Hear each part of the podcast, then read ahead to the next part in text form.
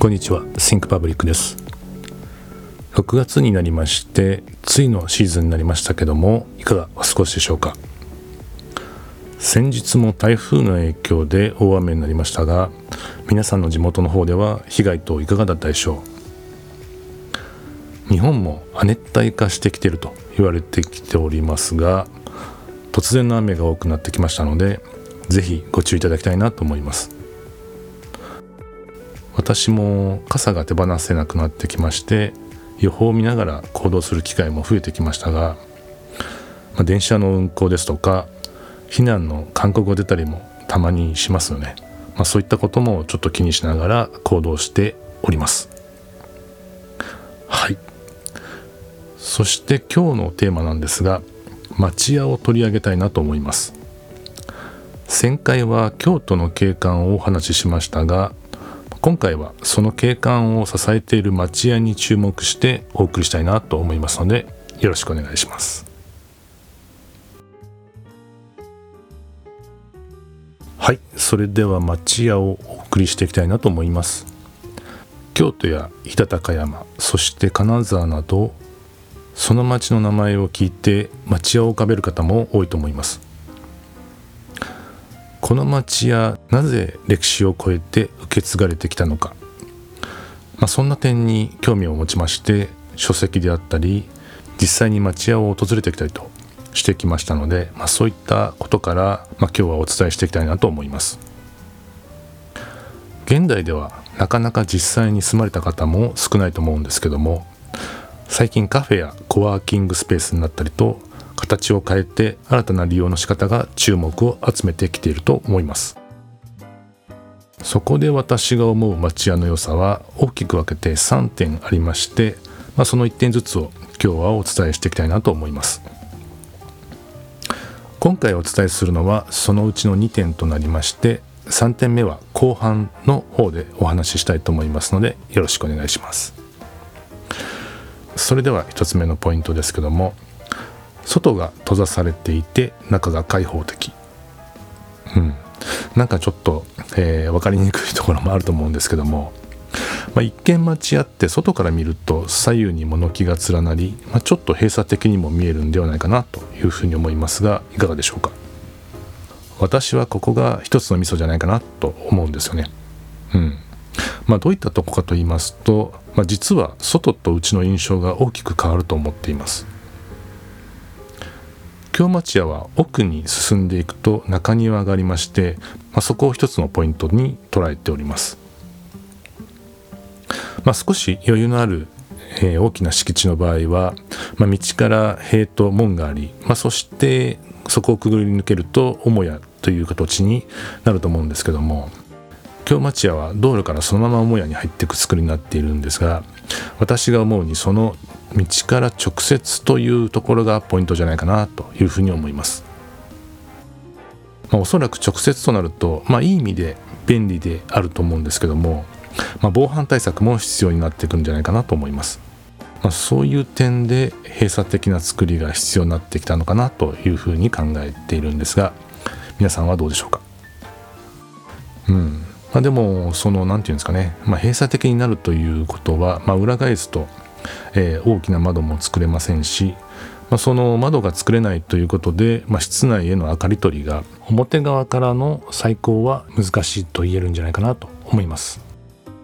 うん。まあ、そうですよね、まあ、道から見ていると、まあ、小さな窓があって格子戸みたいななってるところも多いんですけども、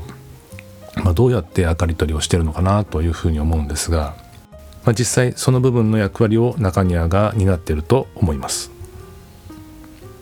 まあ、先日京都に行った際に八九庵という町屋を伺ってきたんですが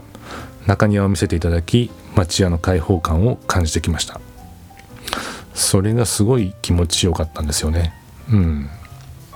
まあ、外が閉鎖的であることから入り口からしばらくは、えー、暗い場所を通るんですけども、まあ、歩いていくとその先にふわっと明るい場所が見えてきましてそこが中庭になっておりました。お庭といってもそれほど大きくはないんですけどもすごく開放的に感じました。おそらく入り口からしばらく暗い場所を通ることで中庭に出た時の光の明るさやその広がり方に面積以上に広く感じる効果があるんじゃないかなというふうに思います。うん。まあ、広いお庭もいいんですけども、うんまあ、こうした小さなお庭も見せ方次第で大きく感じますし、まあ、このお座敷越しに見るお庭はとっても気持ちいいなというふうに思いました。またお座敷自体もミニマリズムといいますか、まあ、極力えー、一部の茶ダンスを除けば、まあ、収納で覆われていますので、まあ、すっきりとした空間だと思うんですけども、まあ、そのコントラストもあり中庭の緑が、まあ、想像以上に引き立つといいますかそういった作りになってるんじゃないかなというふうにも思いました、うん。まあ、すごくリラックスできて気持ちよかったです。はい。そして2つ目なんですけどもこちらも、えーまあ、ちょっと抽象的になるんですが、まあ、理にかかった作りというふうに挙げてみました、まあ、ちょっと、えー、少し硬い言い方になってしまったんですけども、まあ、このことも私は重要じゃないかなと思っておりましてお話ししたいなと思います、まあ、少し背景的なところに目を向けますと京都という町は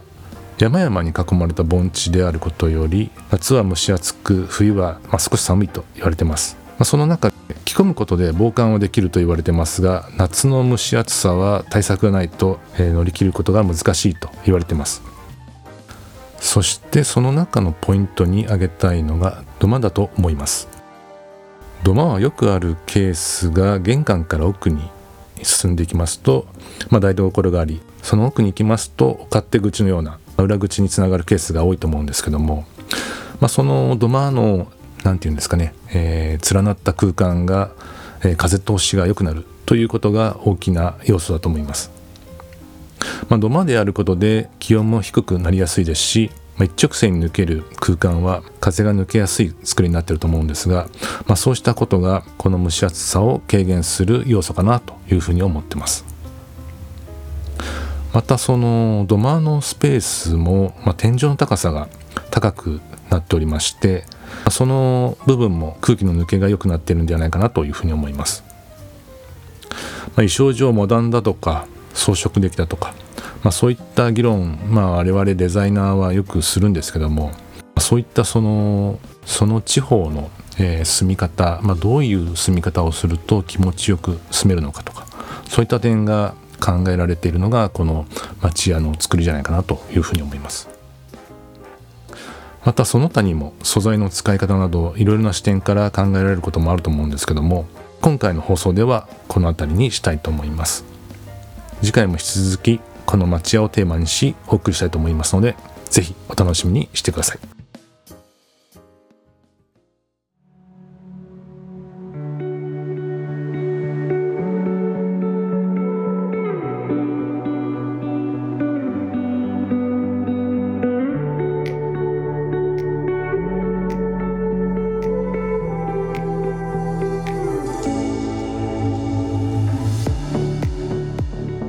いかがだったでしょうか？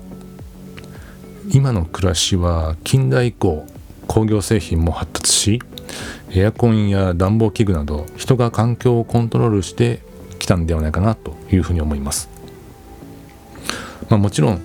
それは時代の発展の中で積み上げてきたことだと思うんですけども京都を訪れると落ち着いた気分になるのはこのような生活を送る上で必要な要素が詰まったところという点もあるのかなというふうに思います。まあ、そういう思いを巡らせて街を歩いていますと京都という街の貴重さが見えてくるんじゃないかなというふうにも思います。はい。今日もありがとうございました。また次回も後編の方で準備しておりますのでぜひ遊びに来てください。それではまたお会いしましょう。See you next time. Have a nice day. Bye.